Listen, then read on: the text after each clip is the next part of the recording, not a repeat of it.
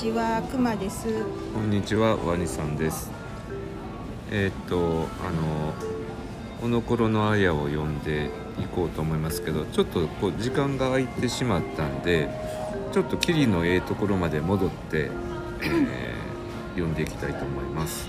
えーっと、かなり長くなるなるので、よろしくお願いします。国と子たちの役たり語。何草日地。国殺地。失礼しました。最初からやるよね。国と子たちの役たり語。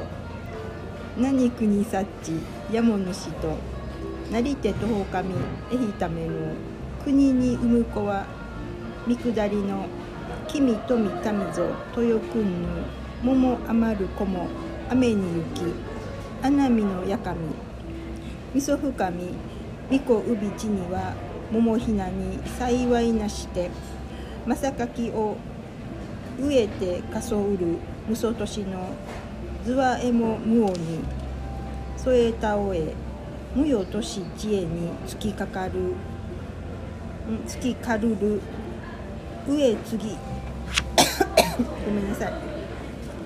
上次イオの後の初。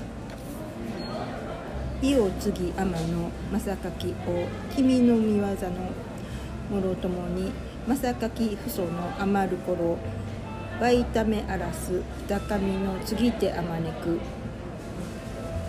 塗りめくり民の教えは好きくわや角あるなきのけたものをのりむのりむまけれは馬となしのり牛ければ牛をして他のあらすきや荷物もの各ぞみ心尽くしもて民もいやすくなす国をおのころ島となつくなり。以上です、あの、初代天神の国と子たちから七代天神のイサナギイサナミまでのうんはい。歴代あの7代なんだ。うん、天神をずらりとこうあの並べたのが今今読んでくれたところやねんな。えそうだ。そうやねん、うんうん、そう。ず知らんかっと、うん、こここにもう7代のことが全部。なるほど。最初に国と子たちっていうのが来て、うん次と豊国うんうんうん。ああ次国幸のあ国幸か。うん、十日目ひための国あそっかそっか幸が来て。8人いるんやなそれは、うんうん。でその次が？うん。豊国か。豊豊国うん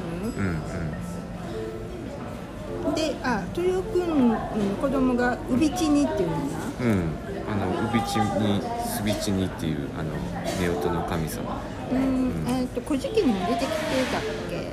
ああかもしれないね、はい。うんまあ、ざっとちょっと意味はまたあのこのテキストの伊藤京さんに沿ってざっとよ読んでしまうね最初に、うん。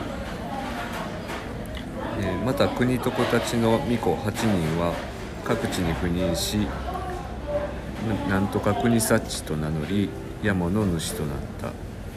8人の巫女の名を東神エヒタメという彼らがそれぞれの国に生んだ巫女は5人ずつで合わせて40人となった。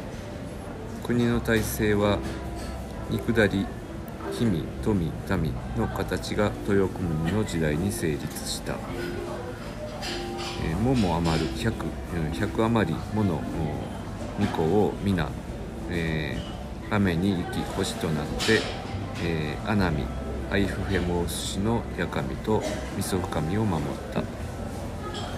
豊国の巫女ウビチには桃の花咲く3月3日に幸いなし結婚の制度が生まれた。この時代は正柿の木を植え年数を数えていた。60年で伸びる伸びきる正柿の一枝も、えー600年経つと10枝が生えて6万年経って1000枝が伸びきるとここで正柿の木の寿命が尽きかれる、え正柿を500本植え替えた後の初つまり、えー、伊予継ぎの天の正柿元年の木を君の御業によって植え始めてからもろともに、えー、意を安くしてきたが正正柿20本目の余る頃になって、えー、秩序がない、えー状態となった。この時桃太郎様より天神の地位を両親の二神イザナギイザナミが受け継ぐと、えー二神は各地をあまねく馬にて、えー国と子たちに倣って乗り巡り民に教えたことは耕すためのスキクワの農具のことや巣のある亡きの獣の名を、えー乗りむまければそれを馬馬と呼んで乗り牛ければ牛と呼んで、えー田の荒すきや荷物持ちとして利用することであった。二神がこのように御心を尽くし持ちて民が居やすく住みやすくなるようにして生まれた国をモノコロ島と名付くなりなり。まあ、あのざっとそんな味になります。えなんか算数単純な算数の話やと思うんですけどうん、その単位がさうん、長大っていうかすすごい長いっていうか、うん、うん、その600年ん600年経つと 10,、うん10子あ10枝が生え、うん。6万年経ち1000枝が伸びきると、みたいな話で、うえーっとマサカキの木っていうののなんか一枝を単位にしてるってこと、ん、面白いよね。こう昔暦はこう正柿のその木でもってこう測ってたっていうのがあれやんな。面白い。ねまあ榊ってうん榊じゃなくて、うん。榊はほらうん。神様にこう、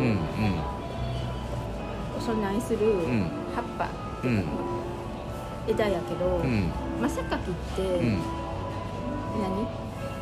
あんまり知らん。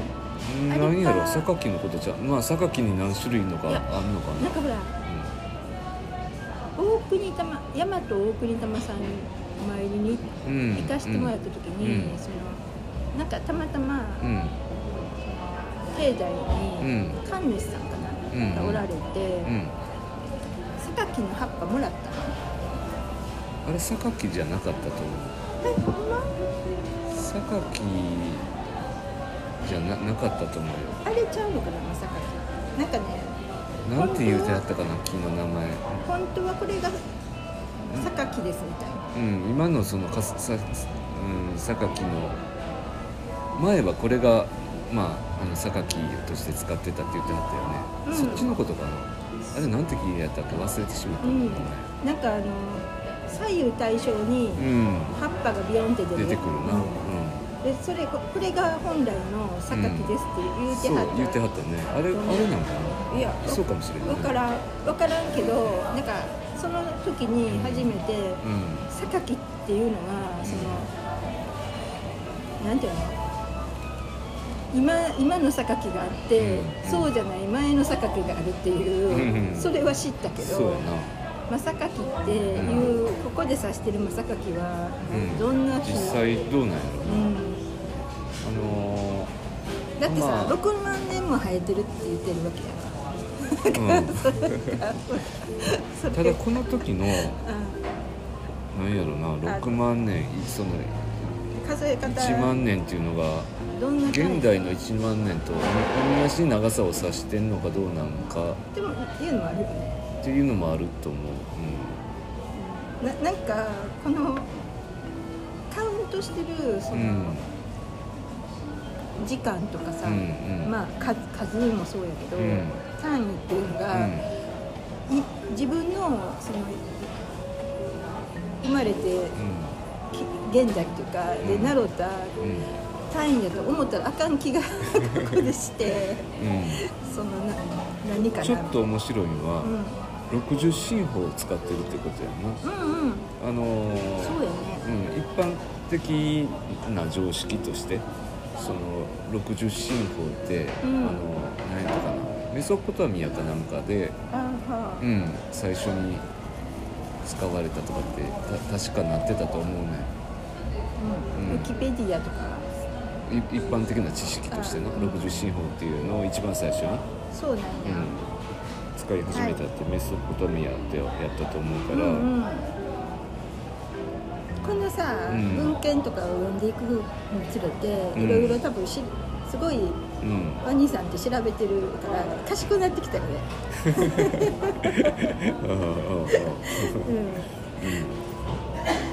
そうなんや60進法ってあんまりうん10進法とか、あうん。12進法とかあったっけ、十二進法もあるよね。とかまああと十二進法ももう縄文時代使われてて。うん、あと何なんか2進法とかもあったっけ？あれなんかコンピューターとか。法はコンピューターの0と1の世界やな、うんうん。他は聞いたことがあるけど60進法っていうのはなんか、今初めて聞いたかもしれん私は、うんうん。そうなんや。うん。メソポタミアって、えっ、とちなみにその、ほら世界四大文明だったっうんうん。け、チグラス・ユーフラテスとか。そうそうそうそうその一えー。つそこやねメソポタミアと、うん。あと何があったっけ？黄河文明やったっけ？オーバとか、まあ、エジプトとか。あエジプトか。そのうちの一つやね。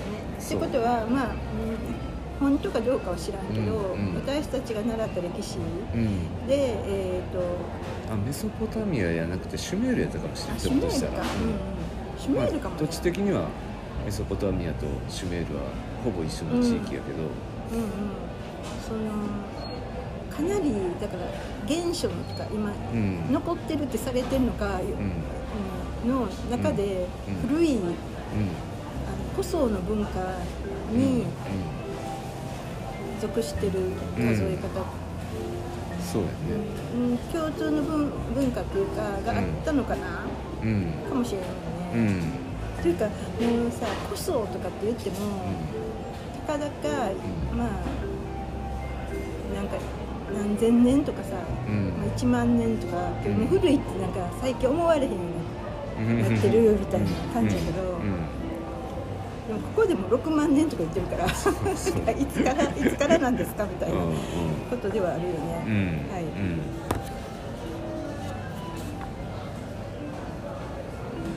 うん。でもそのうん。まさかきの元年元年っていうふうにしたとかっていうのを、それっていつから最初にスタートしたいつやろうなそのこれってがさまさかき元年にしたのってでもうん国とこたちの時代のうんなんか一番最初かなじゃないんじゃん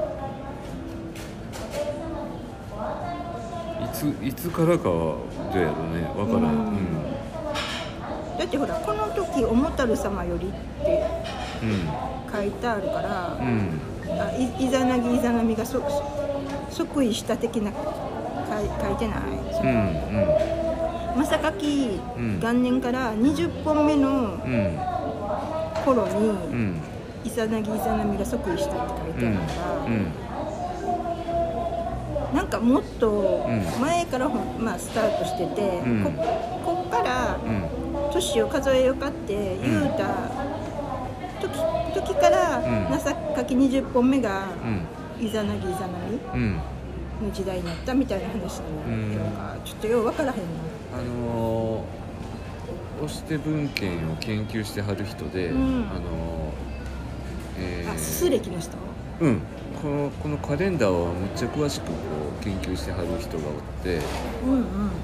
でななんてお名前やったかなちょっと、うんとね吉田ううんん吉田なんとかさんっていう人。あすいません。なんか失念しています、うん。名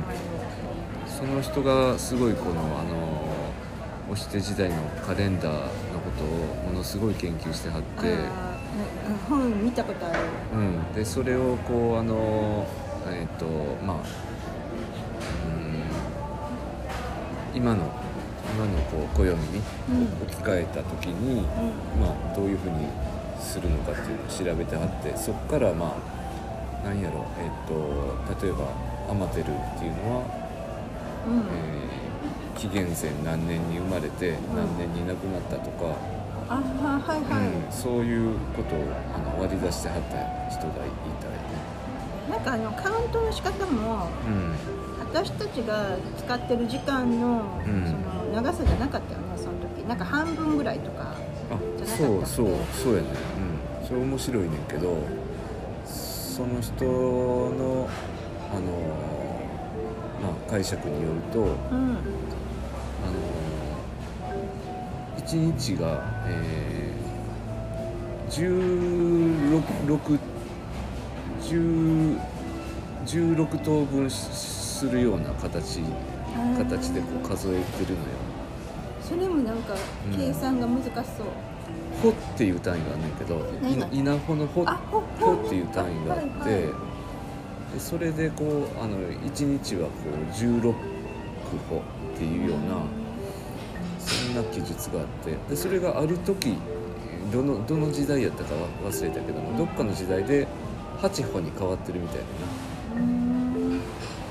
でそれでこうあのなんかあの2倍暦みたいな形であはい。のなんか計算してはってるけどうん。だからそのそのそこの中では出てけえへんかったけど、うん。その太マニ図があるやんか。はいああれがやっぱりなんかこう暦にもなっててうん。であれはまああのうーん春夏秋冬とかうん。あるいはこうあの方角とかも表すっていうこともされてるけども、ひょっとしたらああの太マニ図の円盤を1日に当てはめて、あのえまあ江戸時代とかでもそうやったやんな「ね根の国牛の国」とかって言ってうあのん根は方角であり時間も指してたけどもうんまあそんな風にあの太マニ自体をその1日の時間の単位に当てはめてたから1日 8, 8, 8歩やったり16歩やったりうん。してたんかもしれん今その話を聞いてなんか思った思いついたのはうん。あの縄文遺跡とかに行くと、そのストーンサークルっていうか、うあよくあるよね。その、真ん中にこう、柱が当たってて、でその周りをこう石が円形にっていうか、取り囲むようにこう配してあるっていうような形スタイルとかが、け結構あるけど、うん。ね、それって日時計かなとかって言われることも、あるよね。うんあると思うけどなんかそれを思い出したけどね。そうやうん。あともう一つ、なうん。思ったる様って誰？桃太郎賢根っていうのが第6代のあははあの天神でその時にすごいこうイザナギとイザナミの先代か。うん、先代の時にすごい世が乱れるのよね。ううん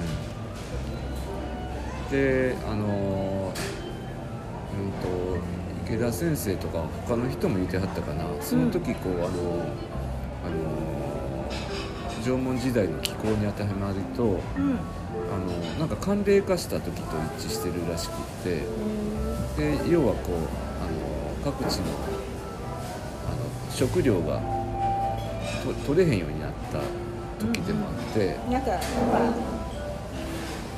食べ物がなくなると、うん。それでこう略奪とか、うん。あの盗みとかそういうのがこうすごくあの横行して全国がすごい乱れたらしいんだよ。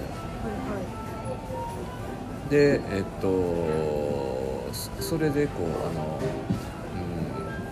うん、それ以前っていうのはこう三種の神器っていうのはひ一つしかなくて三種じゃなくて一つしかなくてあの都の押しての象徴である勾玉しかなかったんやけどもはいうん。その時にまあいろいろこうあの刑罰でもってあの、うん人をこう矛で処罰するっていうようなことをせんと世が保たれへんようになってそれでこうあの2つ目のうんうん。神だからとしてこう矛っていうのが導入されてね。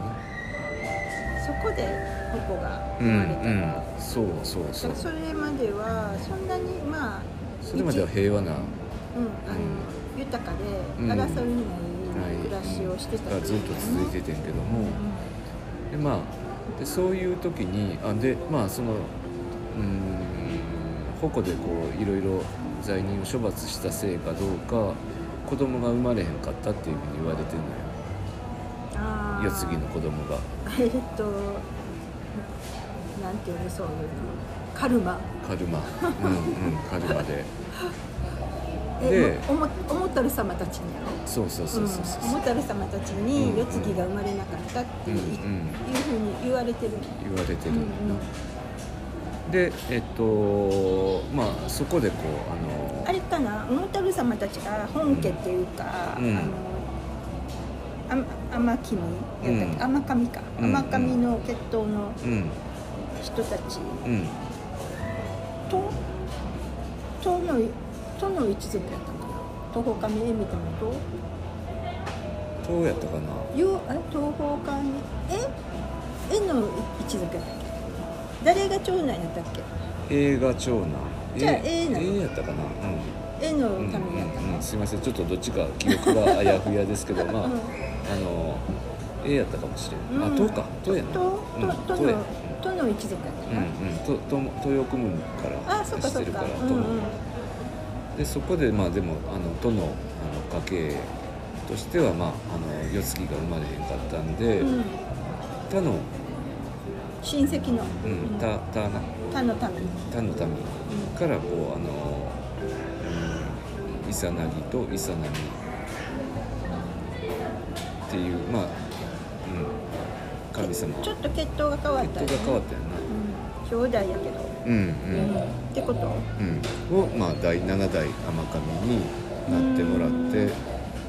でまあ見事にその、うん、全国各地にこうあのこういうあの農業とかを起こしたり阿波歌でこう国語を統一したりしてうん。船を立て直した。のですごいその偉業が称えられてるみたいほど、な。うん。でこのようにして生まれた国をおのころ島？おのころ島うんおのころ島っておのころ島ってうん。名付けたって書いてある、うん。うん。そうやねうん。じゃあはい今日ははい、はい。ありがとうございました。ありがとうございました